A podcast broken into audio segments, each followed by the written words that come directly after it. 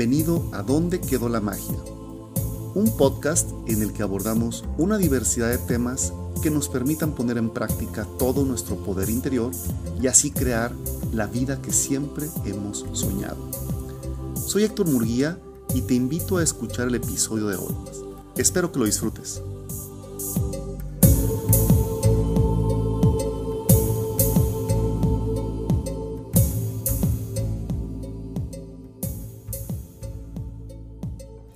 La plática de hoy trata de un tema que a mí en un principio me parecía bastante complicado de entender, que era la meditación. Yo pensaba que era algo muy complicado de hacer, que necesitabas casi casi ser un monje budista para poder practicar la meditación. Y la verdad es que en el camino fui aprendiendo que no fue así. El día de hoy me acompaña Jesús Flores. Ahorita lo voy a integrar aquí en la cámara. Chuy eh, es, una, es la persona con la que yo aprendí a meditar, con la que yo tuve mi primer contacto. Y bueno, ya eh, eh, estaremos platicando durante el, transcurso de la transmisión, pues qué es lo que implica, qué es lo que no implica, las expectativas que de repente son las que nos causan problemas y las ventajas que tiene la meditación como, como una práctica que puede ir desde la, desde la relajación hasta algo mucho más este, elevado y completo. Entonces, Voy a, ingresar aquí a Chuy. Hola Chuy. Hola Héctor, buenas noches y buenas noches, a todos los que nos siguen. Muy bien, ¿tú cómo estás Héctor? Bien, también. Bien, también. Primero que nada, pues muchas gracias. Gracias por el, por el tiempo, por la oportunidad y pues por la camaradería de, animarte a hacer este live conmigo. Eh, les comentaba ahorita a las personas, muchas de las personas con las que convivo, mis amigos, con los clientes con los que atiendo, de repente el tema este de la meditación suena así como que muy, muy loco, ¿no? Y, y la verdad es que tiene todo menos de loco. Pero bueno, eh, yo les hacía una breve semblanza, muy, muy breve. Eh, simplemente comentaba que te conocí a ti por allá del 2012, 13, que era cuando yo estaba que me volvía loco con el estrés, que no sabía realmente cómo manejarlo y realmente estaba causándome muchos estragos y de alguna manera, este, pues a dar contigo, ahorita platicaremos esa anécdota, pero me gustaría que te presentaras, este, y cómo, cómo fue que nació este contacto tuyo con la, con la meditación, ¿no? Hay una historia interesante, creo que era cuando estabas en la edad de por de preparatoriano, este, que a mí la verdad es que me, me sorprendió porque no, no esperaba yo escuchar esa, esa historia, ¿no? Bueno, eh, pudiera decir que tengo la suerte de, haber nacido en una familia muy abierta, ¿no? Incluso este, de jóvenes, aunque con, un antecedente como muchos mexicanos muy, muy, muy este, religioso y católico en mi familia, pues eh, muy abiertos, ¿no? Eh, entonces, desde prepa teníamos contacto con algún curso de meditación y, siempre me gustó, ¿no? Este, y decidí, decidí ir profundizando en el tema, fue algo, algo personal, pero, pero cuando me topo con la práctica de meditación ya de una forma más seria, estaba yo en, la universidad, digo es lo que recuerdo, luego podré recordar otras cosas, ¿no? Pero estaba yo en la universidad en clases de Tai Chi y era el único joven que estaba en las clases de Tai Chi en la Ibero en Torreón y mis compañeros era el rector de la universidad y pues los profesores de alto nivel en la escuela, ¿no? Yo era el único alumno en esa clase y mi maestro de Tai Chi me dijo, Chuy, deberías de ir a Casa Tíbet. para este entonces yo ya practicaba lo que yo entendía como meditación y tenía este, el acercamiento a esto, pero, pero de ahí surge mi acercamiento a Casa Tíbet y quiero hacer un paréntesis al respecto. Relacionamos muchísimo la meditación con religión y no tiene no tiene nada que ver, sí tiene que ver, porque las religiones lo practican mucho, pero, pero no es un tema de religiones, ¿no? Entonces cualquiera lo puede practicar. La meditación es, una herramienta, ¿no? Que, que, algunas religiones usan. Exactamente, es como hacer ejercicio. El ejercicio no es para una religión o para otra. Ahora, sí, los grandes campeones de la meditación son los budistas, este, que el budismo tampoco es una religión. Y no, no queremos ponernos muy profundos en esos temas, ¿no? Este, a ver a dónde llega la plática. No, nos va a faltar mucho de banda para esto. Sí, este, pero a final de cuentas, eh, los, gran, los grandes campeones de la meditación y los que lo practican mucho son, son los que nosotros llamamos budistas, que en realidad son practicantes de las enseñanzas de Buda, porque el budismo no es una religión, es una filosofía. Pero bueno, este, mi profe de Tai Chi me dice, deberías de ir a Casa Tíbet y, me acerqué y de ahí, bueno, surge un, enamoramiento con todo esto que surgía. También estaba en un proceso extraño en mi vida, acababa de leer un libro que había movido muchas de mis, de mis ideas, este, y, la verdad es que empecé a encontrar base ahí. Y bueno, seguí practicando. Este, yo era de los jóvenes que me levantaba y me sentaba a meditar cuando muchos pues se levantaban cinco minutos antes para irse a la escuela, ¿no? Este, y, seguí profundizando y luego empecé a investigar muchas ramas. Terminé, este, por azares del destino y muy contento muy agradecido, un mes en un retiro en Canadá en donde fui monje budista. Este, tomé votos temporales como monje budista, estaba rapa, este, el atuendo del monje, y era temporal. Yo sabía que iba por un mes y se terminaba, ¿no? Entonces, bueno, este, entonces tuve oportunidad de practicar más. Pero como decía, mi familia eh, siempre ha sido muy abierta y, este, y, he tenido acercamiento a diferentes ramas de meditación, gracias mucho a mi papá y a mi mamá, a los dos.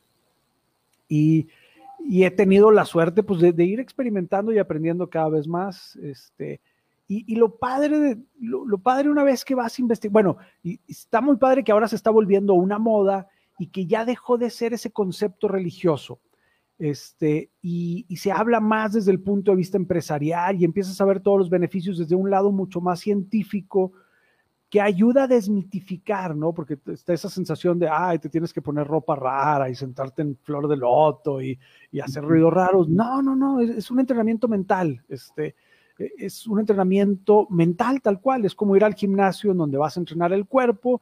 Bueno, aquí te sientas a entrenar la mente. Este, y no es el cerebro alrededor de esto hay mucho ruido, ¿no? Porque, como tú dices, la idea, bueno, al menos cuando yo empecé en esto, la idea que yo tenía era que tenías que tener tu zafu, que es el cojincito ese para, para meditar y ponerte así ropa guanga y de colores claros y sentarte este, a, poner la mente en blanco. cada que, o sea, cada que yo tenía esa idea, decías que pues esto no es para mí, porque, pues no en ese entonces, sino toda mi vida y hasta hoy en día, yo creo que es el día que me muera, la cabeza está duro y dale, duro y dale, duro y dale. Entonces, eso no era, o sea, eso no es el concepto de meditación, ¿cierto? Eh, sí, cierto. Este, de entrada, la mente no se pone en blanco. La naturaleza de la mente es pensar. Correcto. Entonces, lo que queremos es aprender a usar y a llevar nuestra mente a los estados mentales que queremos. Entonces, sí, ah, pon tu mente en blanco, no, no, no. Este, de hecho, hay una frase que dice: el que en blanco pone la mente, en blanco se queda. No, aprende a direccionar tu mente. Aprende a ver cómo surgen los pensamientos. Aprende a usar tu mente. Entonces, e, ese es un primer mito. Ahora, sí tiene mucho que ver de cómo se va acercando este, nuestra cultura eh, a, más bien, cómo va llegando la meditación a nuestra cultura en donde pues sí, venía gente de la India, de Tibet, este, con esos atuendos que son sus vestimentas habituales, y la gente creyó que la vestimenta hacia el monje, y nada que ver, la práctica hacia el maestro. Entonces, bueno, eh, de ahí surgen muchas, este, muchos malentendidos y luego se creía, porque en realidad, como ni siquiera sabemos bien este, el origen de muchas religiones o filosofías, pues empezábamos a creer que era una religión en contra de la nuestra, ¿no? Y empezábamos a perder conceptos. Entonces, sí, definitivamente no necesitamos un zafu o, sentarnos en flor de loto. Es cierto que una buena postura, una espalda recta puede ayudar, ayuda, porque también nos vamos a sentir así más empoderados que si nos ponemos así, ¿no? Entonces el cuerpo reacciona también a la postura pero no tiene que ser nada sofisticado. Una silla es un lugar ideal para meditar y puedes meditar caminando. ¿Por qué? Porque vas poniendo tu atención en el sentir de los pasos que vas dando. Entonces, ramas o métodos de meditación hay montones. Este, pero sí, efectivamente, no necesitas ni el sapú, ni el incienso, ni la música y la mente ponerla en blanco No, no es eso la práctica de la meditación. Y es que al final la meditación se trata de, enfocar la mente en algo, ¿no? O sea, es, como tú dices, la mente siempre está generando pensamientos, esa es, su naturaleza, pero es buscar cómo focalizar la atención de la mente en algo. Y yo me acuerdo mucho de un video que vi de, de, un, de un monje, creo que era Sogyal Rinpoche, un monje tibetano, y él lo explicaba con un changuito, ¿no? Decía, haz de cuenta que la mente es como un pequeño, un pequeño changuito que está ahí duro y dale viendo nada más este, qué, travesuras hace. Dice, ¿cómo entretienes a un changuito? Pues le das un plátano. Dice, entonces a la mente tienes que darle algo en lo que se entretenga. Y es o enfocarte en la respiración, o enfocarte en una idea, o enfocarte en un sonido, dependiendo si eres visual, si eres auditivo, este, hay gente que, por ejemplo, y ahorita hablamos de las personas estas del, del HeartMath Institute, este, donde ellos tienen una práctica que, buscan que toques la parte del pecho donde está el, corazón, pero la idea es cómo poner la mente enfocada en algo que a pesar de que pasen pensamientos, porque esa es otra, no va a pasar el pensamiento y te vas a distraer.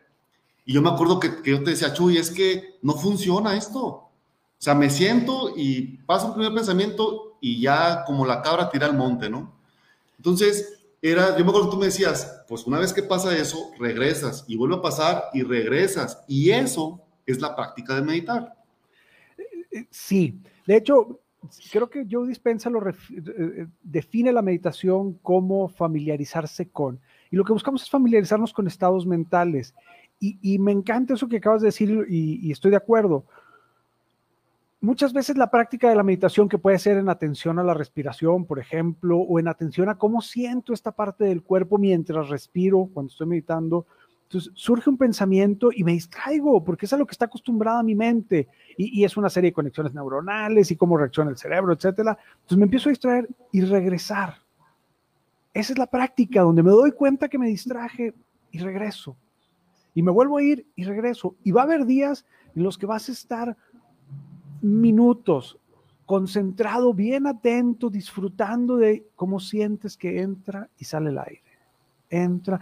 Y va a haber otros días que no te vas a concentrar nada. Y vas a decir, no puede ser, me la pasé pensando en el trabajo de ayer que no tiene nada que ver con hoy, o en el trabajo de mañana que todavía no existe. Esa es la práctica. me fui y regresé. Y es como el ejercicio. Me gusta mucho compararlo con el ejercicio porque casi todos estamos familiarizados con el ejercicio. Hay días que vas a correr y no corres a gusto, andas todo distraído, tratas de dar buenos tiempos y no lo logras, o subes a la bici y estás todo cansado. Y hay días que todo fluye y que sientes que estás en un flow bien padre. Ahora, la verdad es que entrenar la mente es bastante más difícil, en mi opinión, que entrenar el cuerpo. Pero, pero a la vez es más fácil. O sea, es nada más siéntate y no te generes ninguna expectativa. Regresa y regresa y regresa. Si tu meditación es en la respiración, regresa. Si tu meditación es en una frase, regresa a la frase. Y si te perdiste, no pasa nada. Y va a haber un día en el que todo fluya bien padre y va a haber muchos días en los que no. Pero de eso se trata, de hacerlo y hacerlo y hacerlo con mucha insistencia. Y es como vas a ir logrando familiarizarte con esos estados mentales que van a ser muy nobles en tu vida. Yo me acuerdo que cuando, cuando tomé ese taller contigo, las prácticas comenzaban con una relajación guiada, ¿no? Es decir, tú ibas guiando la meditación y nos pedías que nos fuéramos enfocando en distintas partes del cuerpo, buscando percibir esa sensación que teníamos. O sea, por ejemplo, si ahorita tengo aquí, pienso en los hombros, pues a lo mejor puedo sentir la playera, cómo, cómo se siente en el hombro, ¿no? Y vas, vas caminando por todo el cuerpo. La idea es también como que bajarle un poquito al, al, ritmo, ¿no? Es bajarle un poquito al acelere que traes y tratar en esa, en, esa, en esa guía de ir pasando por cada una de las partes del cuerpo, como que tratar de distraer a la mente. Pero luego viene, viene la contraparte, ¿no? O sea, la mente también es, es canija. Y de repente te, vas a, te va a hacer que te sientas incómodo, te va a hacer que te dé comezón, que te dé calor, que te dé hambre. O sea, es, es, un, es como un juego, ¿no? Sí, claro. Y, por ejemplo, esa práctica que, hacíamos en, aquellos cursos, a mí me gusta mucho porque lo que tratamos es de, llevar la mente a donde la queremos llevar, ¿sí? O sea, es es como ir al gimnasio y decidir, voy a hacer brazo. Entonces, pues si voy a hacer brazo, voy a tomar los ejercicios que me lleven al brazo. Entonces, cuando nos sentamos y empezamos a llevar la atención de una manera guiada, logramos dejar de pensar en todo el demás ruido que nos distrae, nos olvidamos de todo el drama y simplemente vamos sintiendo cada parte del cuerpo. Y busco que, la gente sienta, porque me obliga a concentrar mi atención en esa parte de mi cuerpo. Porque si le digo, ¿cómo es tu cabello? pensando en las mujeres van a empezar a pensar, ah, hoy no me peiné bien, seguro tengo el cabello loco. Y, empieza la loca de la, de la casa o, o, la mente a perderse en todos sus pensamientos habituales. Entonces, por eso el siéntelo. Entonces, como el siéntelo me obliga a estar ahí, me lleva a dejar de pensar en todas las demás cosas y entonces me empieza a relajar. Entonces, cuando estoy relajado es más fácil poder llevar mi atención a un objeto de meditación. Entonces, hay prácticas súper avanzadas que, muchas, sucedía mucho cuando, cuando llegaba la gente de, Tibet, por ejemplo, a enseñar acá, que pues, pon atención en la respiración y ahí quédate. oye, sí, pero, pero pues estoy bien distraído a la hora que pienso en respiración, luego lo pienso en la gripe, la sinusitis, y, ya se fue mi mente a, a, quién sabe dónde, mi prima que tenía sinusitis y luego le dolió. Así es la mente. Entonces, por eso es regresar. Y entonces lo que hacíamos en esa práctica, que empezaba con una relajación, era eso, era familiarizarnos con el estado mental de estar atento a cada parte del cuerpo y entonces empiezan a, calmarse las ondas cerebrales y empiezan a suceder un montón de reacciones químicas en el cuerpo que son de mucho beneficio. Mucha gente que quiere hacer prácticas súper avanzadas, les digo, empieza con relajarte, empieza con relajarte, empieza con llevar tu mente aquí y ahora. Y eso ya es una práctica de meditación. Ahora, hay niveles súper avanzados de meditación, como hay niveles súper avanzados de práctica de deportes, de ejercicio, etcétera. Entonces, con que empieces de poquito en poquito, va a haber grandes cambios. El chiste es la práctica continua. Y, la relajación es, para mí un primer paso indispensable para, para empezar a meditar. ¿no? Por eso se llama práctica, ¿no? Porque es, o sea, es algo que tienes que estar haciendo constantemente. Y, yo, yo, recuerdo que en aquel entonces, bueno, aquí, aquí me gustaría preguntarles a las personas que están conectadas, ¿quién de los que están aquí conectados ha practicado o alguna vez o tiene ya como práctica establecida la meditación y que nos platiquen cómo les ha ido? Si les ha funcionado, no les ha funcionado, si ha sido difícil o no. Me ayudaría mucho si me dejan algún comentario ahí, ahorita los pasamos aquí en, en pantalla.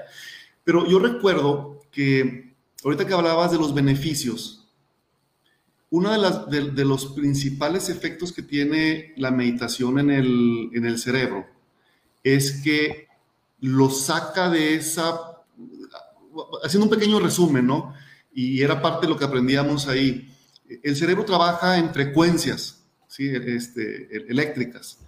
Y dependiendo de cada frecuencia son distintas las, capacidades que el cerebro pone a trabajar. Por ejemplo, cuando estamos súper dormidos, estamos en una frecuencia de ondas teta, que es el, sueño reparador, ¿no? donde se disparan ciertos procesos que ayudan a, reponer todo este, lo que el cuerpo necesita reponer y que a nivel mental es donde la basura se va, como la película intensamente, no van echando las esferitas ahí al, pozo.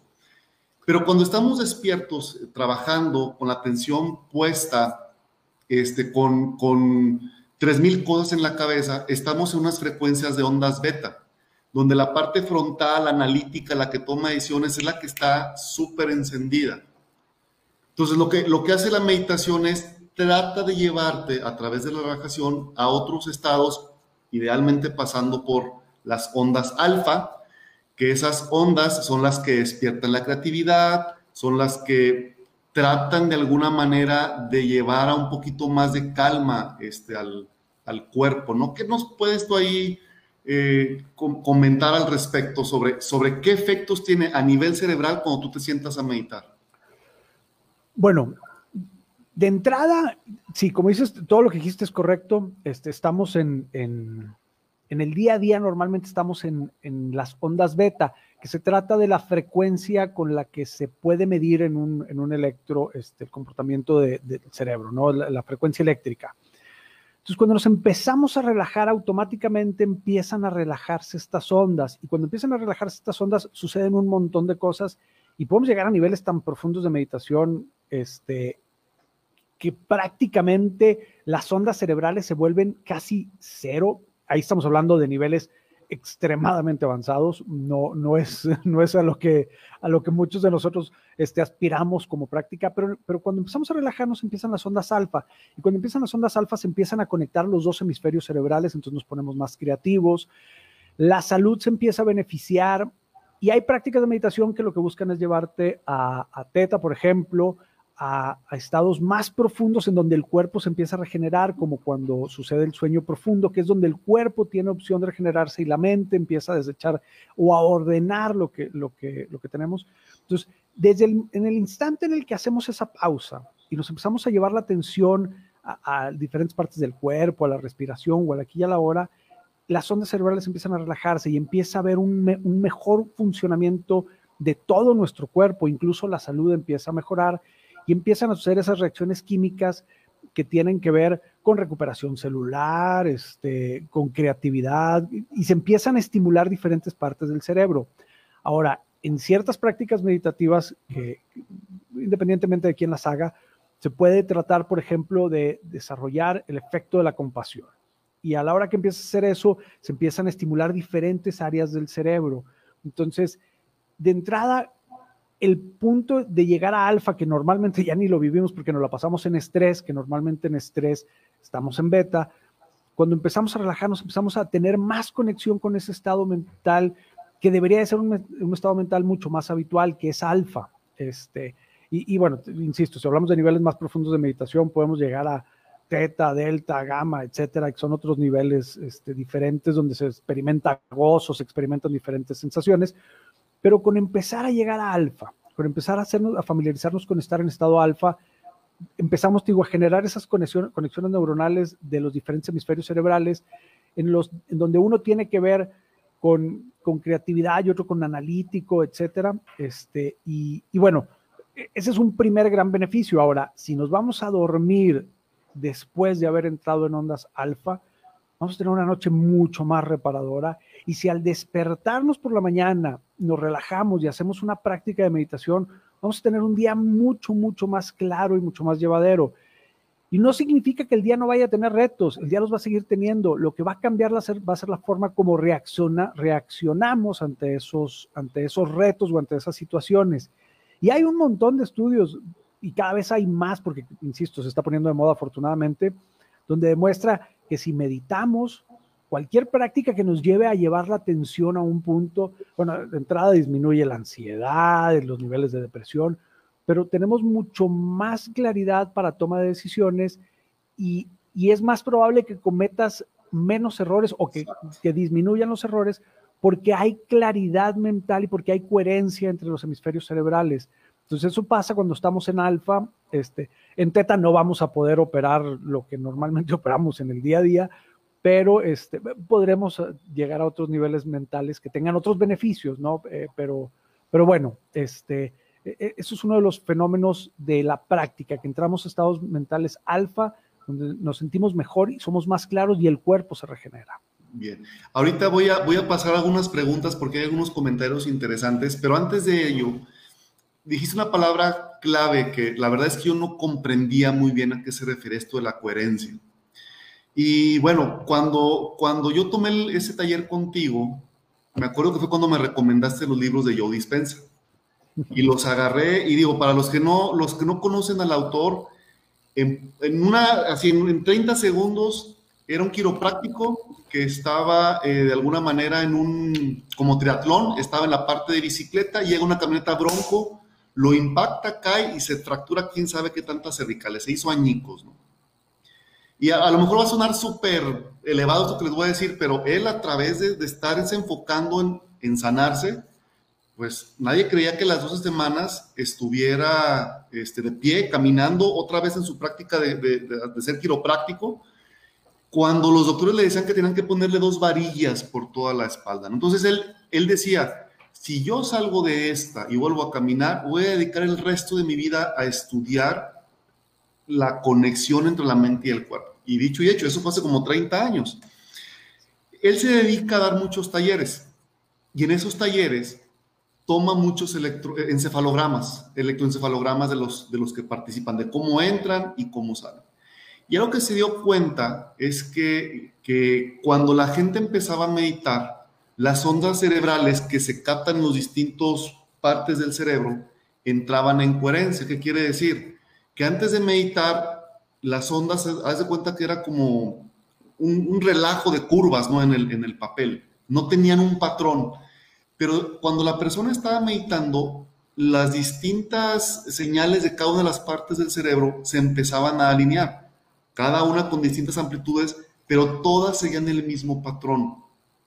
Y esa coherencia es la que permite, como tú dices, que cuando estés operando en el día a día, tengas una claridad mental mucho más profunda, tomes mejores decisiones. Y entonces ahora sí, lo que de repente vemos como el tigre de Bengala que nos quiere cenar, que es el jefe o tu pareja o los del banco o lo que sea que te estrese, reaccionas de una manera distinta porque ya no estás en esa sensación o en esa posición de o corro o me escondo o peleo. Entonces, esa es una de las grandes, de las grandes ventajas, ¿no? Sí, sí, sí, sí. Eh, eh, incluso hasta expectativas. Luego tenemos expectativas que se vuelven los tigres horribles de, y expectativas positivas y negativas, ¿no? Me va a pasar esto y empezamos a, preocuparnos por cosas que no son y, y, logramos esa claridad mental donde empezamos a ver las cosas un poco más, más claros y menos perturbados. Hay un, una analogía que es en el budismo que me gusta. La mente es como un vaso de agua con tierra que está todo revuelto. Si cuando te pones a meditar, simplemente lo dejas al vaso que se vaya sentando toda esa tierra y vas a empezar a poder ver con más claridad. Entonces, me gusta esa. Ahora, veo un comentario ahí que me gusta. Este, alguien dice que también cuando rezas estás meditando. Sí, cuando rezas estás llevando tu atención a otro punto, o sea, estás dejando de pensar en todo ese drama y estás eligiendo poner tu atención en cómo vas repitiendo la oración, etcétera. Entonces, ¿qué está pasando? Estás quitando todo ese drama, todo, todo eso, o, no drama, o sea, toda esa distracción y esa actividad cerebral para llevarla a un punto. Entonces, nada más el chiste sí es que tengamos la atención en ese punto, o sea, que tratemos de ser unipuntuales. No es tan fácil, no, pero, pero es práctica. Ahora, lo poquito que logremos o los instantes que logremos estar en la respiración o estar en la oración, etcétera, ya es una ganancia. O sea, ya es un instante en el que la coherencia fue mejor. Este, entonces, digo, en, relación a ese comentario, entonces sí, es llevar la atención al punto donde nosotros queremos que esté. Y, y no es llevarla a la reflexión, porque una cosa es la meditación y otra cosa es la reflexión y no es llevarla a, ah, es que estoy meditando en el drama. No, no, porque el drama no es aquí y ahora, es, es aquí y ahora. Entonces, de eso se trata, de estar aquí presente. Ahora, respecto a Yo Dispensa, es, a mí me encanta el autor, este, es maravillosa su historia y vale la pena mencionar que Yo Dispensa ya tenía mucho de conocer todo esto, o sea, era un practicante desde antes, pero a él le tocó la sacudida en la vida que a todos nos toca de una u otra manera en la que lo llevó a poner a prueba lo que, lo que conocía y, bueno, los resultados son, pudiéramos decir, milagrosos. Él dice que no, porque ya lo ha repetido él y, la gente que, que, aprende de él una y otra vez. Y es tan fuerte el poder de la mente y de la capacidad de llevar la mente a un punto que se pueden lograr muchísimas cosas y cada vez hay más literatura al respecto, ¿no? Este, y eso está padrísimo. Eh, porque es, algo nuevo para muchos de nosotros y es algo nuevo en nuestra cultura, ¿no? En nuestra cultura muchas de estas cosas eran impensables, ¿no? Este, y, y, ahora tenemos esta oportunidad en este mundo tan padre de tener acceso a mucha información de todos lados muy rápido y empezar a descubrir cosas maravillosas, ¿no? Este, entonces, bueno, pues es lo que digo, mi comentario al respecto. Oye, y fíjate, a mí me gustaría que platicáramos yo creo que es uno de los principales errores que cometemos cuando empezamos en la práctica de la meditación, que son las expectativas que ponemos en la práctica de la meditación, ¿no? Porque te dicen, siéntate a meditar y te vas a quitar del estrés. Y te sientas y como tú dices, ¿no? Te pasaste los 15 o 20 minutos dándole vueltas y no lograste nada. No, pues esta porquería no sirve. Es una práctica, hay que hacerlo constantemente, todos los días. Pero cuando ponemos un espectáculo, a a mí yo me acuerdo que, que contigo y con otra persona con la que platicaba mucho de temas de meditación, me decía, uno de los problemas es que ponemos una expectativa en la meditación, cuando la meditación simplemente es una práctica para relajarte, para llevar la mente a un punto de tranquilidad. Entonces, ese tema yo lo quiero enlazar con un comentario que hay por acá de Chagulaps Kennels, que dice, échense, échense este trompo a la uña. Intento meditar, no hay nada que me preocupe, pero el cerebro no se desconecta, sigue procesando y sigue pensando en cosas que me gustan. Bueno, asumo que me gustan, pero no hay relajación ni descanso. ¿Qué opinas al respecto? Ok, bueno, lo, voy a partir en, varios, varios pedacitos porque es, está interesante. Este, una cosa es, bueno, empiezo. El cerebro es una cosa y la mente es otra. Es un entrenamiento mental, ¿sí? Entonces es como pensar en, voy, retomo el tema ejercicio, voy a hacer ejercicio. Entonces, ok, la decisión la tomé con la mente, pero a la hora que llego al gimnasio o en mi casa y empiezo a usar la mancuernilla, por ejemplo, estoy tomando la acción que ejercita el músculo. Entonces, la práctica de la meditación, lo que estamos usando es nuestra mente y tiene una reacción química en el cerebro y se conectan diferentes partes del cerebro, pero tomo la decisión de llevarme atención a cierto punto. Ahora, puedo no estar estresado y está bien, o sea, al punto al que, que comentas es, ok, no se desconecta. No, no se va a desconectar. No vas a desconectar jamás la mente. Eres tu mente. Lo que vas a hacer es direccionar tu mente. ¿Sí? Entonces voy a elegir direccionar mi mente a sentir diferentes partes del cuerpo. En un principio yo sí recomiendo que escuchen alguna meditación guiada, porque te va a llevar y vas a estar atento a lo que está diciendo la grabación, vas a estar ahí. Si tú empiezas con una práctica más, más avanzada, que son muy buenas prácticas, como Shamata, llevar tu atención a la respiración, es más fácil que te pierdas, porque si estoy, si estoy escuchando, estoy atento a lo que me están pidiendo instrucciones, logro que mi mente esté ahí, ¿no? Porque estoy atento a escuchar la instrucción, instrucción, instrucción, instrucción. Y en cambio, si me siento a poner mi atención en la respiración, como es algo tan sutil, va a ser muy fácil que mi mente se pierda por completo se pierda por completo y entonces voy a terminar y voy a decir, no, pues me la pasé fantaseando. Y es que son los pensamientos habituales que tu mente siempre ha tenido, ¿no? Entonces ahí vas a estar fantaseando y fantaseando y fantaseando. Por eso me gusta empezar con una relajación guiada. Que, ojo, una cosa es relajación y otra cosa es meditación. Pero a la hora que me relajo, como estoy llevando mi atención a escuchar las instrucciones, estoy llevando mi atención a un punto y estoy aquí y ahora no estoy en mi fantasía de mañana o no estoy alimentando esos, este, pensamientos fantasiosos o agradables, que no están mal, pero, pero no son aquí y ahora. ¿sí? aquí y ahora sería cómo me siento bien. Exacto, o sea, meditar entonces, como tú dices, es enfocarte en, algo. O sea, esa es la práctica de, como tú dices, dirigir la mente en el momento en el que por un instante, y, la verdad es que es así, eh, o sea, hay ocasiones en las que te vas a sentar 15 minutos y a lo mejor el tiempo efectivo en el que estuviste enfocado, como dices tú, aquí y ahora, sin pensar en lo demás, a lo mejor van a ser 30 segundos y creo que me fui grande. Por todas las primeras veces, ¿no? Sí, mira, cuando, cuando hacemos una práctica guiada, o sea, que, nos van guiando, y, y sugiero, todo lo que los haga sentir bien está bien. Pero hay prácticas guiadas que son, ve, imagina este paisaje, está bonito, está bien, pero estamos fantaseando, ¿sí? Entonces a mí me gusta más el siente tu cuero cabelludo, siente tus párpados, siente la piel, siente, siente algo, porque es aquí, es, es, aquí y se están reactivando, se están activando ciertas partes del cerebro aquí.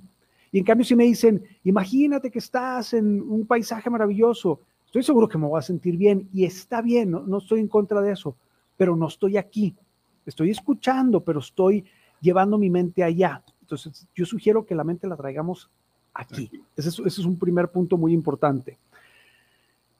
E, es cierto que hay prácticas aspiracionales incluso en las, en las grandes filosofías del mundo, pero, pero la sensación, eh, bueno, y soy de la idea de que si va, si va llegando a la mente es porque lo tenemos que platicar, ¿no? Entonces, hay prácticas, prácticas aspiracionales donde quiero evocar el Buda de la compasión.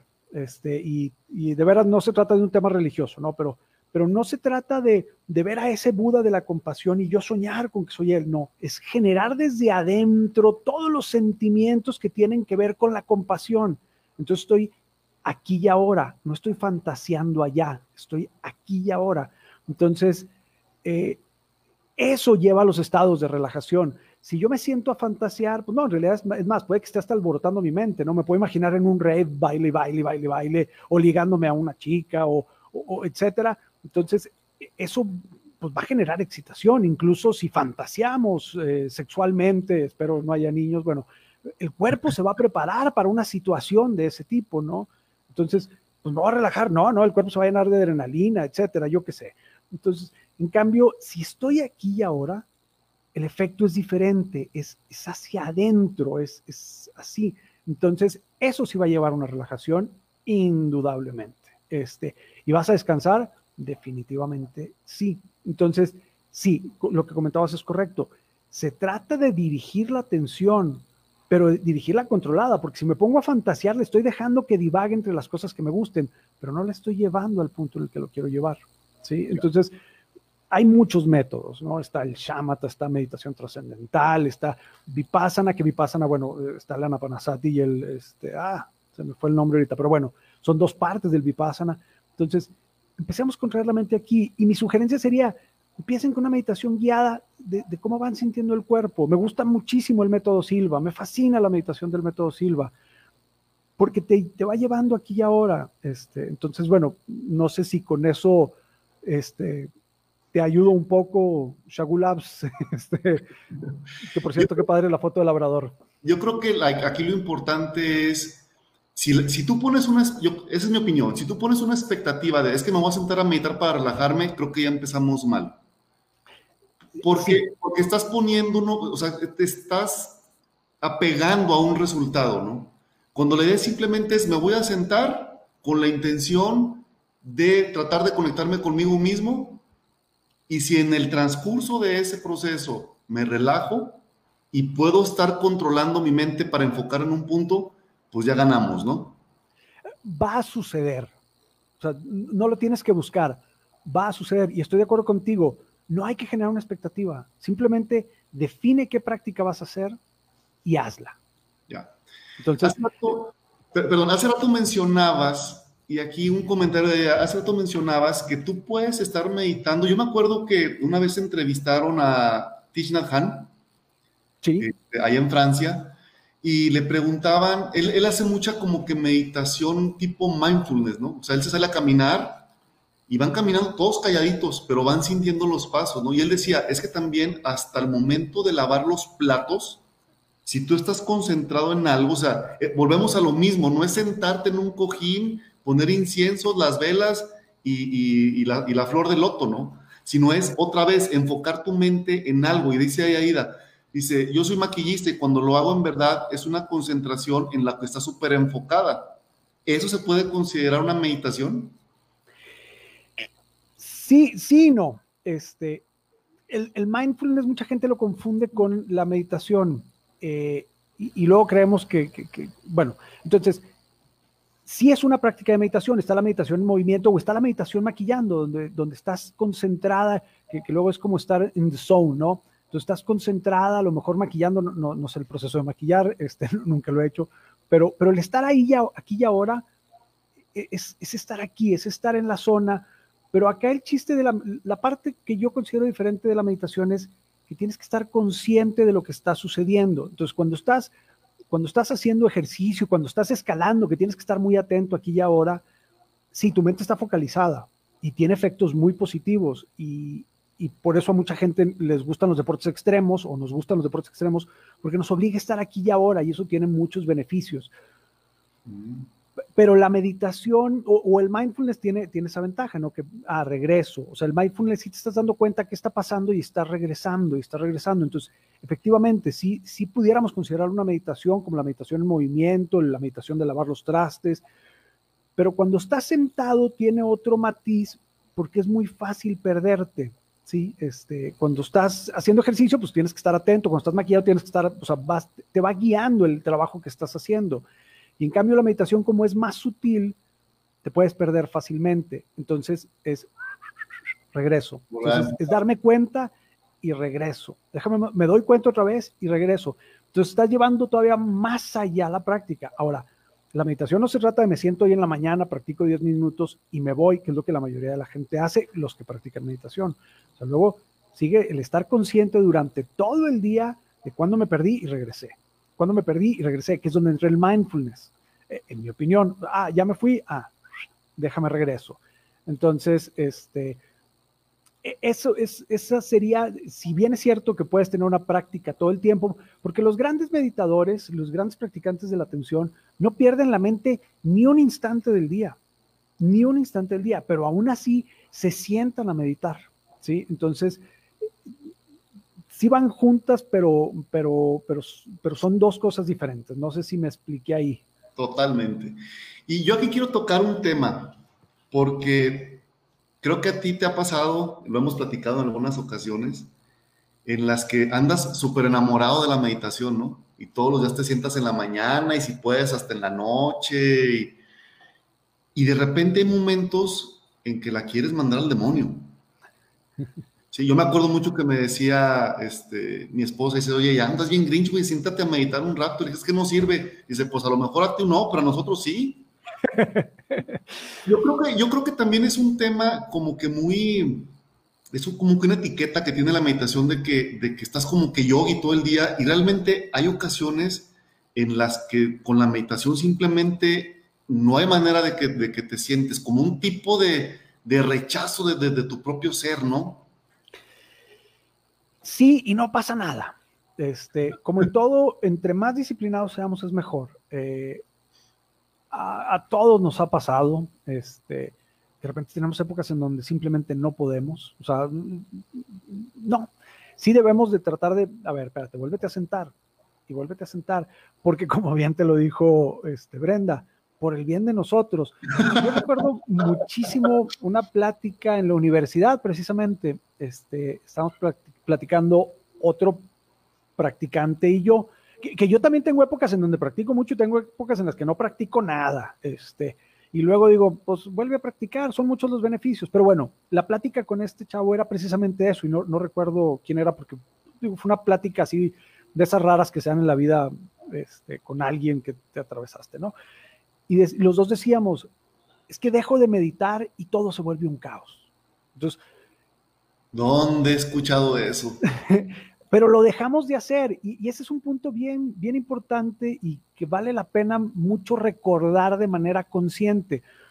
Porque si yo decido hacer ejercicio y lo hago 30 días seguidos y me enfoco en X parte del cuerpo, el bíceps, para usar otra vez ese ejemplo, es muy probable que en 30 días lo vea. O sea, que empiece a ver cómo va cambiando mi estructura física. Pero cuando yo me siento a meditar todos los días, todos los días, todos los días, en el instante en que me relajo y pongo mi atención en la frente y en cómo se siente la frente, mi cuerpo acaba de generar una serie de reacciones químicas que ni nos imaginamos, pero es muy difícil de medir. Entonces, si yo me siento todos los días durante un mes, puede que diga, no, no, estoy perdiendo mi tiempo porque no me puse a medir la efectividad de mi negocio, no me puse a medir entonces esto que pase mucho tiempo y los cambios son inmediatos, pero la forma de notarlo no es tan inmediata. Entonces es un punto muy importante sobre la meditación, que tenemos que tener un poquito de fe en si funciona y lo voy a hacer. Ahora, hay un montón de estudios, pero la verdad es que nadie nos vamos a poner a leer muchos estudios donde demuestran todo ese impacto que sí tiene nuestra vida. Pero cuando estamos en esa época, va a haber un día en el que te vas a sentar y vas a decir, pues hoy por más que lo intenté, no lo logré. No pasa nada. Trata de volverte a sentar mañana y si ya pasó toda la semana, no te tortures por lo que ya pasó. Trata de hacerlo hoy. y, les digo con toda honestidad, a mí me ha pasado que de repente se me pasan meses en donde no medité prácticamente nada. Ok, no pasa nada. Trata de hacerlo hoy. Diez minutos, cinco minutos. Empieza con eso. Sí, hay ciclos mentales que lo ideal es que sean entre ciclos de 15 y 20 minutos, pero empieza con cinco. Y empieza a hacerte el hábito porque a lo mejor no lo notas tú, pero toda la gente a tu alrededor sí lo va a notar y luego a través del tiempo vas a voltear y vas a decir, wow, sí se nota, pero, pero es, es muy sutil también. ¿Qué opinión tienes tú de que es más sencillo sentarnos a meditar cuando todo va bien a sentarnos a meditar cuando todo no va tan bien? Uh, un tema interesante. En una de las épocas que pudiera llamar que fue una de las peores épocas de mi vida, fue cuando fui al retiro Vipassana. Y este retiro es un retiro de 10 días en silencio, me encantan los retiros en silencio, donde prácticamente todo el día estás meditando. No recuerdo si nos levantábamos a las 4 de la mañana o a las 5, pero tempranísimo. Y prácticamente todo el día, porque el Vipassana lo haces con ojos cerrados, tenías los ojos cerrados y estabas meditando. Y era una época muy, muy, lo que yo catalogaría hoy como la época más difícil que he vivido. Hoy que la veo entiendo que fue una serie de enseñanzas que me llevó a aprender muchas cosas, etc. Es, sí, en mi opinión es más difícil y sobre todo una práctica donde empiezas poniendo la atención en esta parte de tu cuerpo. Es muy fácil perderte y volver a hacer todo el diálogo mental que, que, que ni estás ahí, ¿no? Entonces, ahí yo, por ejemplo, sugiero, empieza por relajarte empieza por relajarte. Va a ser más fácil que escuches a alguien y que te vayas distrayendo y que te vayas relajando y luego vas a poder ir avanzando en tu meditación. Ahora, entre más meditemos, vamos a tener menos lapsos que no sean tan padres. Entonces eso nos va a ayudar a que la práctica sea más fácil. Para mí la verdad es que las prácticas que son un poco más complejas o más profundas son mucho más fácil cuando no traigo todo el drama emocional en mi vida. Este, y es más fácil relajarme. Pero este, pero en los dos momentos hay que sentarnos a intentarlo. No, no hay de otra. Además, sí vale la pena ir buscando cuál sería la práctica más adecuada para el momento en el que estamos viviendo. Y, por supuesto, siempre vamos a querer ir subiendo de nivel. Y, y, luego hay unos momentos mágicos que no los, que insisto, y tienes mucha razón en eso, no te debes de generar expectativas. O sea, son cosas que de repente, ¡pum!, pasó y terminas y, órale. Ahora, yo nunca he visto ovnis, ni, bueno, sí he visto ovnis, pero no en meditación. Este, nunca me han pasado cosas así que levité. No, no, no. O sea, la verdad es que, pero hay, hay momentos muy mágicos en la meditación y que son un momento, hay un video de Jim Carrey que me encanta donde empieza a explicar que dice, viví un estado mental y venía y se iba y nunca lo he podido retomar. Entonces, no te generes expectativas, simplemente va a suceder, pero con cada minuto de práctica que tengas, tu vida está mejorando, lo creas o no. Y está mejorando mucho. Y la verdad es que platicarlo hoy contigo me sirve otra vez de inspiración para esas épocas en las que no estoy inspirado, volverme a sentar y, insistir un poquito en siéntate. Pero si hay un día que no sucedió o que no pudiste, no pasa nada. Borrón y cuenta nueva. borrón y cuenta nueva. Oye, aquí hay una pregunta de Adriana. Dice, pero puedes meditar unos minutos, no necesariamente estar ahora sentado. Esa como que también es otra, otra idea medio chueca que tenemos, que pareciera ser que para sentarte a meditar tienes que contarlo en horas, ¿no? Y realmente no es un tema tanto de tiempo. Coincido. Como, eh, mm, una vez más, lo comparo con el ejercicio. Nunca he corrido y mañana quiero correr un maratón, no lo voy a lograr. O, o tal vez lo logre, pero lo voy a sufrir horrores, no va a ser divertido, no va a estar padre. Pero ¿qué si mañana empiezo por correr una cuadra, trotar una cuadra? Ah, está bien.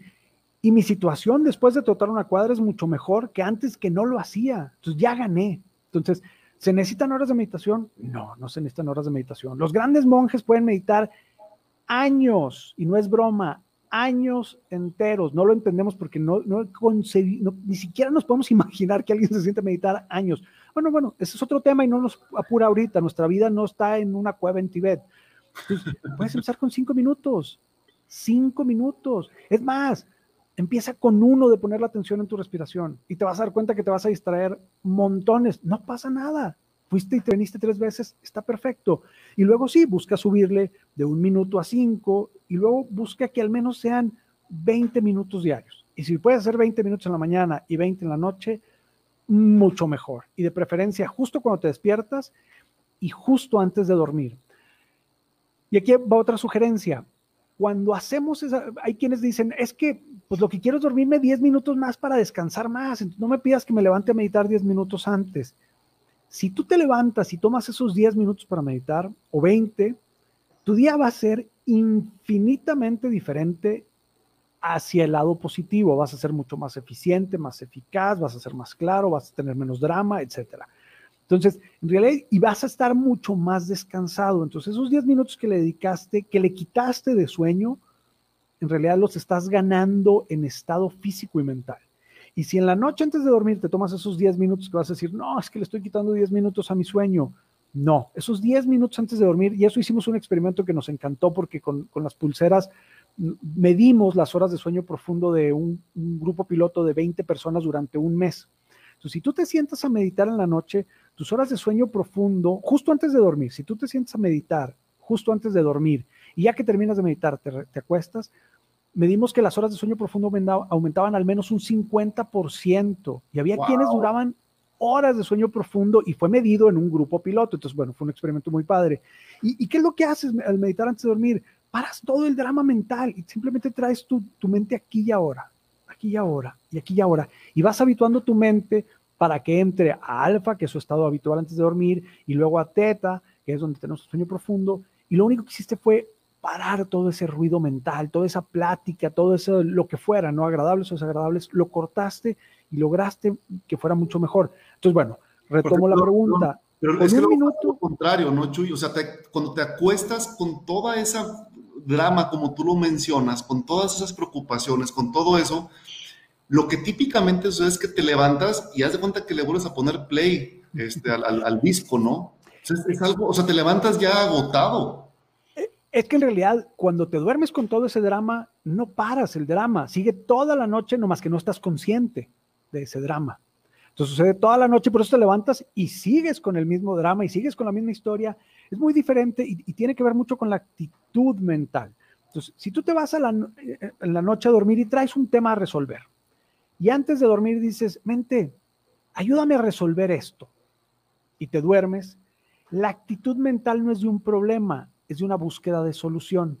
Y es probable que te lleves la sorpresa que durante la noche tu cerebro, que es, digo, tu mente, que es impresionante, y las conexiones neuronales y cerebrales, te den alguna solución porque no hay drama al dormir. Y es lo que buscas con la meditación, simplemente estar aquí y ahora. Y aquí y ahora no hay drama.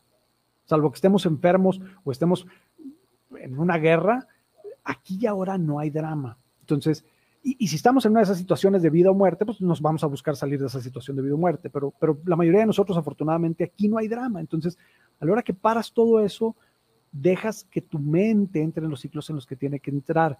Entonces, con cinco minutos al día, maravilloso. Ojalá y puedas irle subiendo los niveles y escalándolo, pero con cinco es suficiente. Y aquí retomando la, pregunta que dice Edgar, consejos para alguien que inicie la meditación? Bueno, pues ya hablamos, como tú decías, ¿no? Si no, no quieras correr un maratón si nunca has corrido una cuadra. Entonces es algo incremental, pero constante. Incremental, pero constante. La segunda es que lo hagas un hábito, es decir, 15, 20 minutos en cuanto despiertas, 15, 20 minutos antes de dormirte. Eh, yo recuerdo que, pues en aquel entonces, pues mi teléfono era una BlackBerry, ¿no? O sea, no había aplicaciones.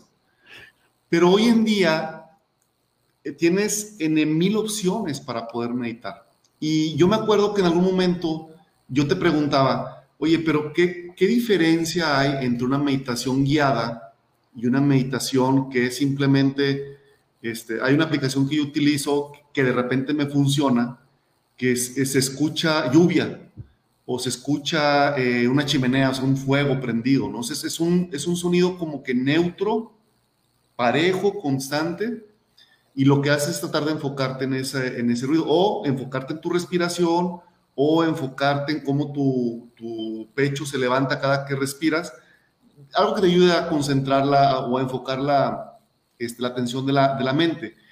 Pero a lo mejor para aquellas personas que van iniciando una, como tú decías, una meditación guiada sea más fácil de llevarla, porque la misma, la misma, la, la persona que lo está recitando hace que tú te enfoques y que le pongas atención, ¿no?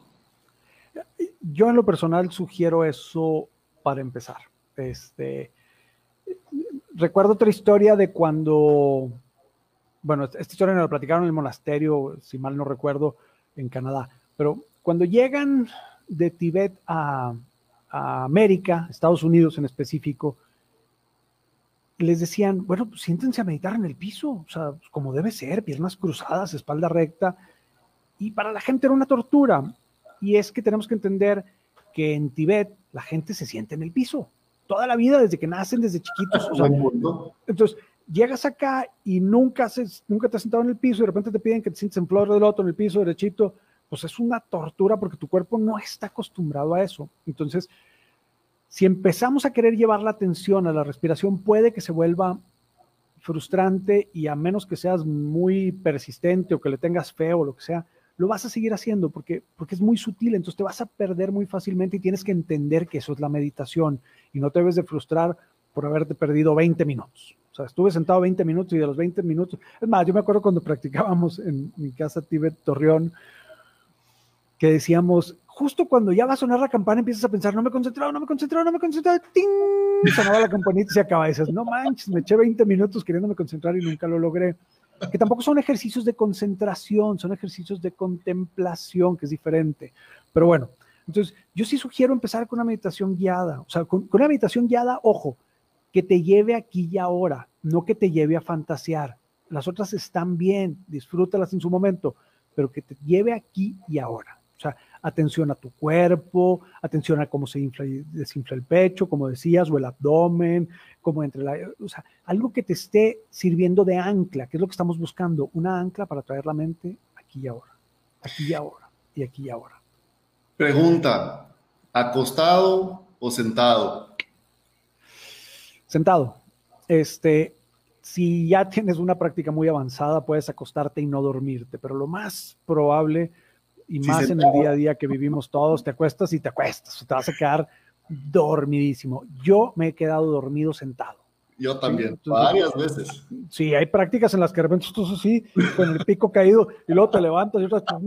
Entonces, este, y, y, eso no es meditación, pero qué bueno que te relajaste. Entonces tampoco se torturen si se quedaron bien dormidos, meditaron. No, no, la verdad es que no meditaste, te relajaste y está bien. El cuerpo también lo necesita, ¿no? Entonces, sí, yo sugiero que sean sentados, de preferencia en una silla y con la espalda recta sí tiene que ver con el flujo de energía, pero no se torturen, tienen que estar cómodos, porque si no su meditación va a ser en qué incómodo estoy. No, y, vas, a acabar, vas a acabar por dejar la práctica precisamente por esa incomodidad, ¿no? Exactamente. Entonces, pueden poner una silla al lado de su cama, sentarse a meditar en la silla y luego se, se van a la cama. Ya cuando se, ya se dieron cuenta que ya están bien dormidos, se acuestan en la cama y punto. Este, yo muchas veces me siento a meditar en mi cama y me duermo. Entonces, la verdad es que sí les sugiero más la silla que, que la cama. Este, funciona mejor. Y luego, ya que terminas de meditar, te pasas a la cama a dormir. Esa, esa puede ser una buena. la televisión del cuarto, ¿no? Porque. Con, sí, definitivamente. o sea, si la tele está prendida, no vas a meditar nada. Jamás. Jamás. Sí, ¿no? Entonces, sí, y, y, busquen tener un espacio donde, donde se sientan más a gusto meditando. Vale la pena tener ese espacio que puede ser el sillón de la sala, o sea, hay un lugar donde dices, ah, qué gusto me siento aquí, y, ese puede ser su lugar habitual. Y así como cuando te acuestas en la cama, el cerebro reacciona y te dice, es hora de dormir, vamos a dormirnos, cuando te sientas en tu sillón donde siempre meditas, la mente también empieza a conectarse con eso, ¿no? Ahorita que mencionabas de, de fijar la atención, eh, sobre todo para los que empiezan, a mí me gustó mucho una práctica que tiene de Harman Institute. Este es un instituto donde hay N científicos, doctores, psicólogos, que tratan precisamente de ver el efecto del corazón como un órgano que no nada más bombea sangre, ¿no? Es el órgano que, por ejemplo, es, es un órgano que genera electricidad y que el campo magnético que genera es mucho más grande que el que genera el cerebro, ¿sí?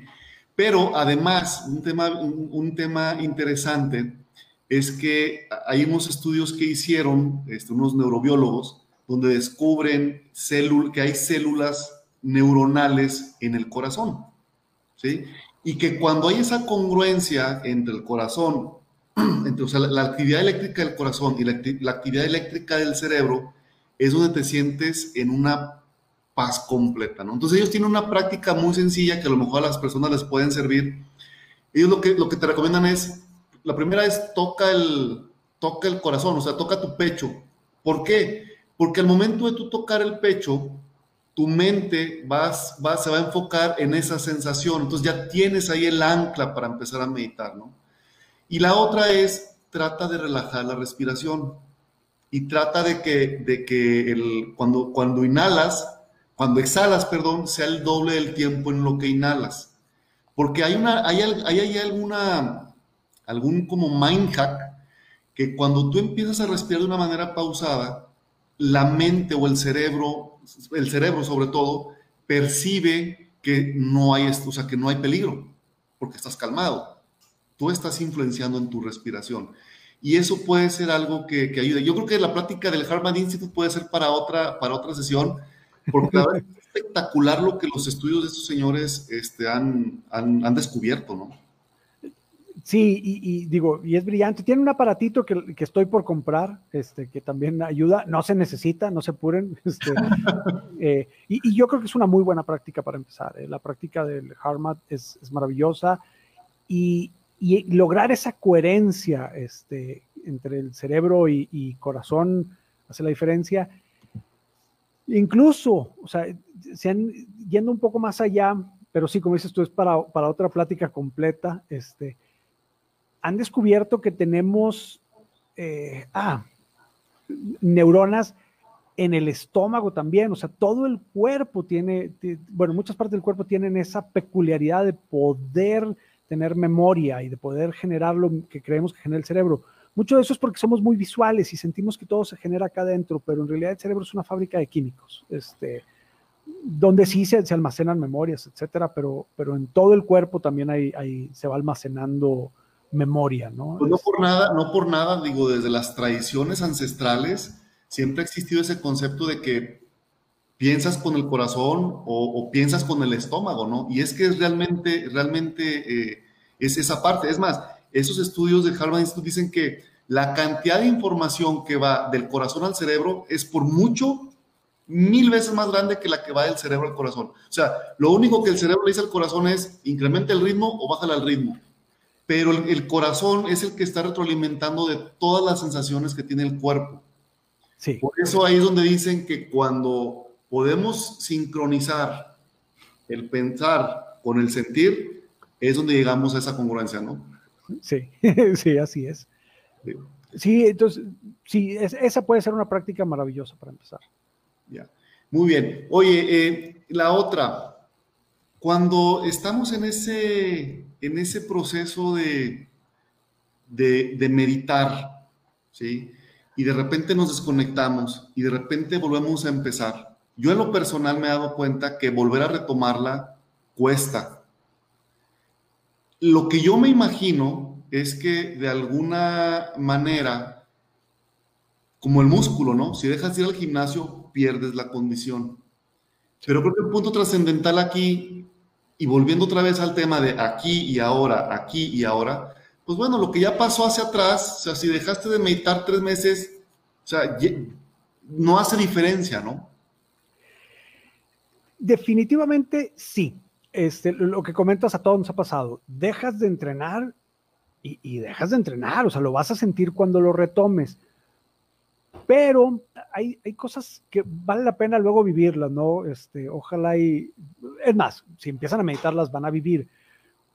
Cuando alguien nunca ha corrido un maratón y nunca ha corrido en su vida y luego empieza a correr una cuadra, dos cuadras, cinco cuadras y luego corre el maratón y luego deja de correrlo, por más que flojee, cuando lo retome, no lo va a retomar desde una cuadra, seguramente lo va a retomar desde diez cuadras, ¿sí? Entonces, vamos a lograr aumentar nuestra capacidad. Pero no pasa nada si se te hace súper complicado el día que regresaste a la meditación.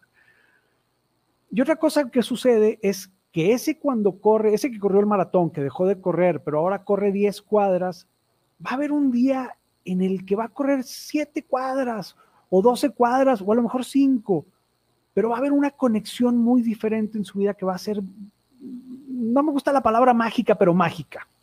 Es, lo que mejor lo describe. Entonces va a haber un día en el que te vas a sentar a meditar y vas a estar perdido, pero, pero ya, ya de alguna manera hay conexiones neuronales que te van a permitir que sea más fácil cuando lo retomes.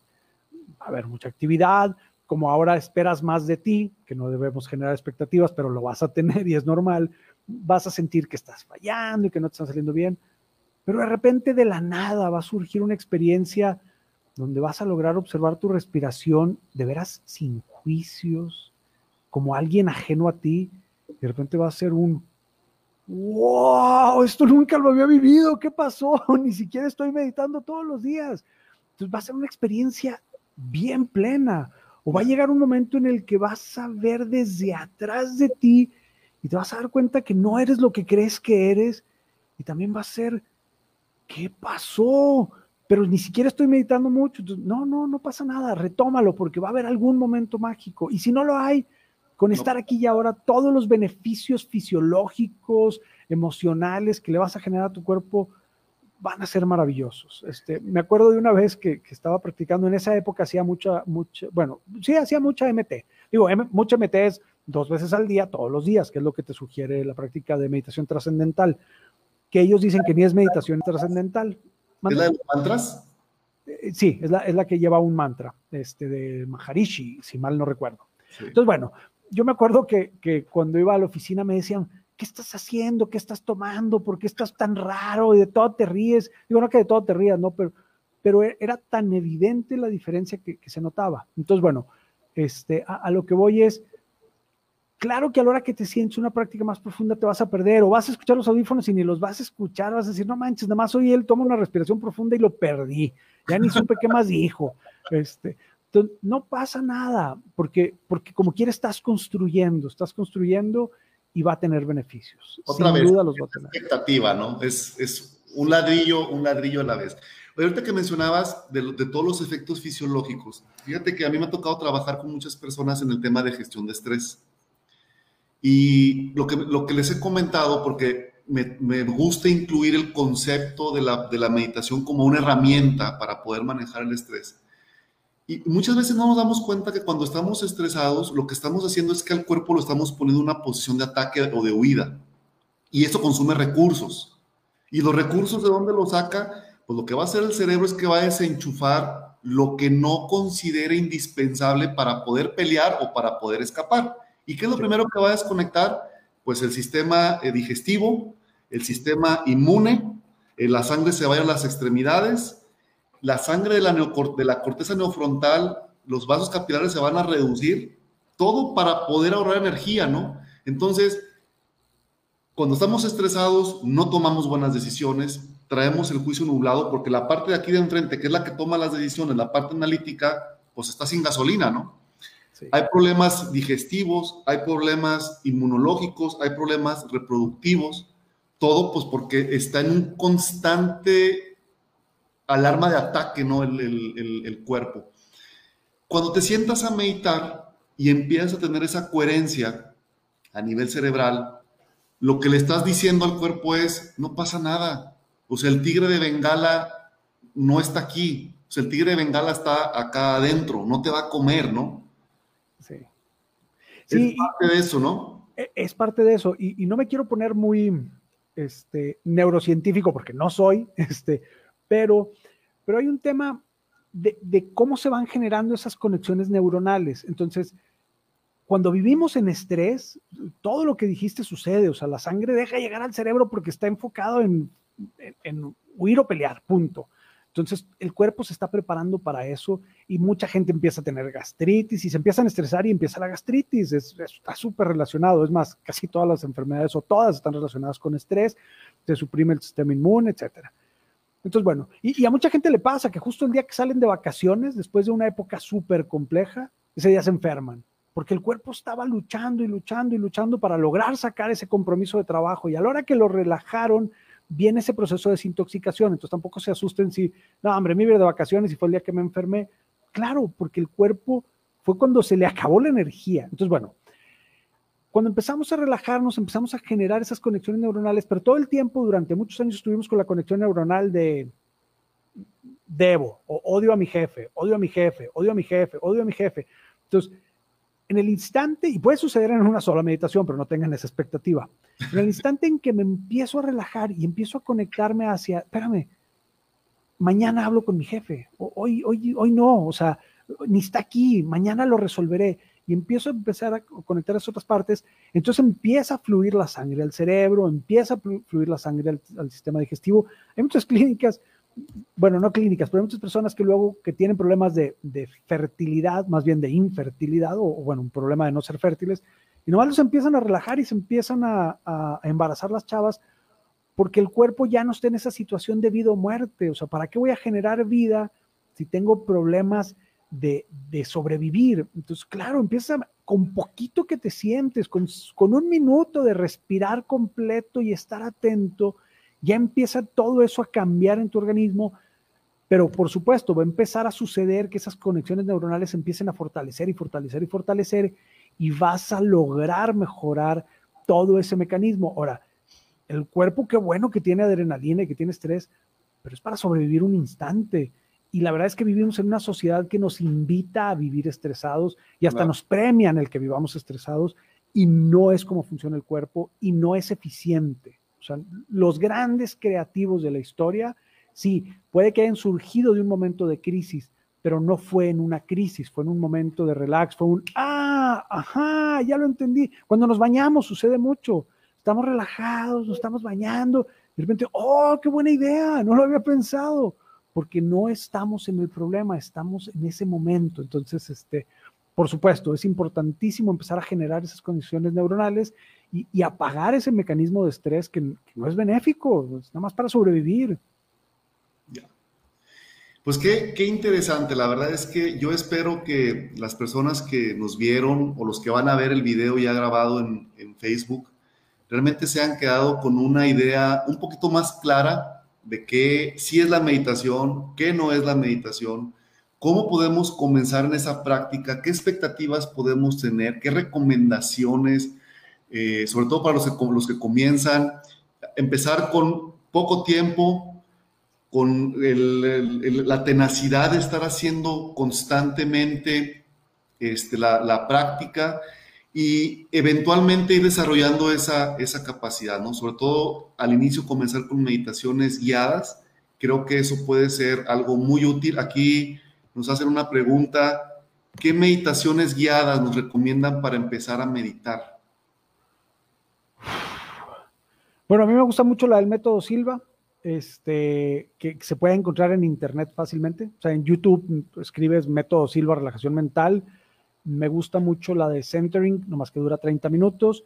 Y hay un short relaxation, que esas yo las he encontrado en inglés y las escucho en inglés. Puede que estén en español. Yo hace mucho grabé varias meditaciones que son lo mismo, ¿eh? nada más le, hacía algunas pequeñas variantes. Sería cosa de que a lo mejor te las paso, Héctor, y que las pongas ahí disponibles, no sé si se puedan descargar o, o qué. poner en el portal para que las personas las, puedan, las puedan descargar sin problema. Entonces, nada más déjenme me echo el clavado para encontrarla y es una meditación que dura 12, 15 minutos, que creo que puede ser una muy buena meditación. Bueno, es una muy buena relajación con una pausa para meditación, o sea, para, para ponerle los nombres correctos, que les puede servir de maravilla. Y con esa pausa de tres minutos, etcétera. Tiene, mucho que ver con, con, el curso en el que fue Héctor, esa práctica, pero les va a servir a todos y, digo, no necesitan el curso, nomás escuchen el audio y les va a funcionar de maravilla.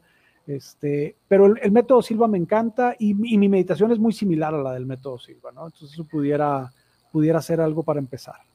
Y bueno, también hay algunas aplicaciones, digo, yo les comparto las que yo uso, no quiere decir que sean las mejores ni las únicas, ni me pagan por aquí promocionarlas, pero estoy viendo aquí mi teléfono, yo, utilizo una, una eh, mucho una que se llama Insight Timer, porque ahí trae guiadas y trae con sonidos, le puedes poner campanitas, trae timers, entonces es una combinación dependiendo de lo que te funcione.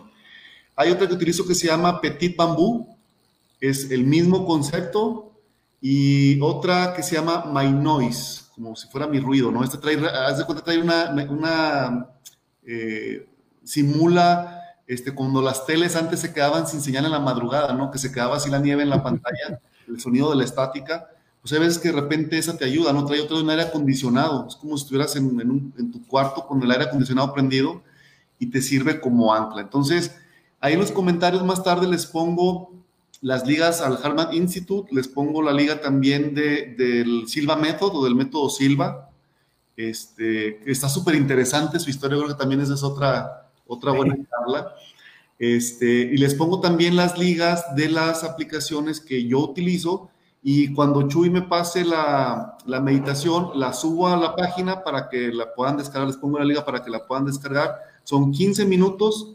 Eh, la verdad es que fue con la que yo aprendí y cuando de repente te sientes embotado, que ya no te funciona la que estás utilizando, es a la que, a la que regreso, ¿no? Porque la verdad es que es muy, es muy básica y es muy simple. Empieza con una relajación guiada del cuerpo y luego te da un periodo de tiempo para que este, te enfoques este, y, puedas llegar a ese punto de, meditación.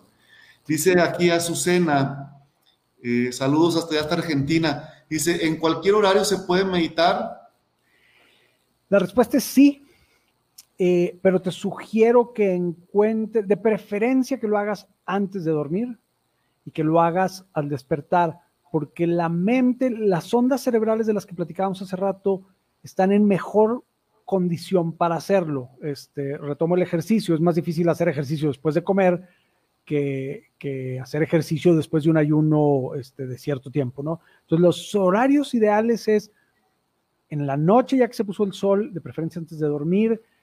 En la mañana al despertar me gusta todavía más porque en la noche te puede provocar somnolencia y que te vayas a dormir, pero puedes hacerlo a mediodía, puedes hacerlo a cualquier hora. Este, no hay una hora en específico, nada más ciertas situaciones biológicas del cuerpo ayudan a que sea más fácil a ciertas horas del día y yo creo que la mañana o la madrugada sería lo ideal. Este, es donde tienes el mejor momento para hacerlo, pero en cualquier hora del día lo puedes hacer. Es más, yo cuando pasaba por épocas de estrés, que me daba cuenta que no tenía claridad para trabajar y que por más que estaba queriendo echar ganas en mi computadora a 10, 11 de la mañana, me tomaba una pausa y iba y me sentaba a relajarme y me sentaba a meditar. Y lo que me encantaba, por si alguien está pasando por una época de estas, es que iba y me sentaba 10 minutos, no, no es cierto, me tomaba 20 minutos o 30 minutos y lo que no había podido resolver en cuatro horas durante toda la mañana, después de meditar, en 20 minutos lo terminaba todo. Entonces era, wow, hubiera empezado por la meditación desde temprano, pero, pero lo puedes hacer a cualquier momento, ¿no? Este, y si hay un momento que necesites una pausa urgente, tómatela. Este, y ojalá quienes trabajan y tienen un patrón, su patrón lo pudiera entender, porque yo soy de la idea y en mi trabajo, en mi equipo de trabajo les digo, si necesitas, tómate el tiempo para relajarte, ve y medita. Me sirve más que medites y luego regreses a que estés con todo el, embotamiento mental. Entonces lo puedes hacer en cualquier hora del día. Muy bien. Pues muchas gracias, Chuy. La verdad es que estos 40 minutos se transformaron casi en 80 y le pudimos seguir este, por, por horas, ¿no? La verdad es que siempre es es súper ameno platicar contigo, siempre salen temas, siempre aprendemos cosas nuevas siempre traes tú otras ideas locas nuevas, de repente traigo yo otras. Es, es muy, muy, la verdad es que es muy disfrutable platicar contigo. Eh, yo espero que las personas que nos vieron, todo eso que comentamos, les haya servido. Eh, los tips se van a quedar ahí grabados para cuando los quieran consultar. Eh, mil gracias por tu disposición, por tu tiempo y espero que a todo mundo le haya, le haya servido todo lo que platicamos aquí el día de hoy. Un placer siempre platicar contigo, Héctor, lo disfruto mucho. Este, es mutuo y, también me enriquece mucho platicar porque luego retomo cosas que, voy olvidando. Entonces, y, aprendes de todo, de todos y de cada momento, etcétera. Y, sí, claro, pues digo, está bien padre seguir creciendo, seguirnos enriqueciendo. Este, gracias por toda la información que me compartes, que me sirve también muchísimo. Y, esperamos, sí, que sea de mucha ayuda para quienes nos hayan escuchado.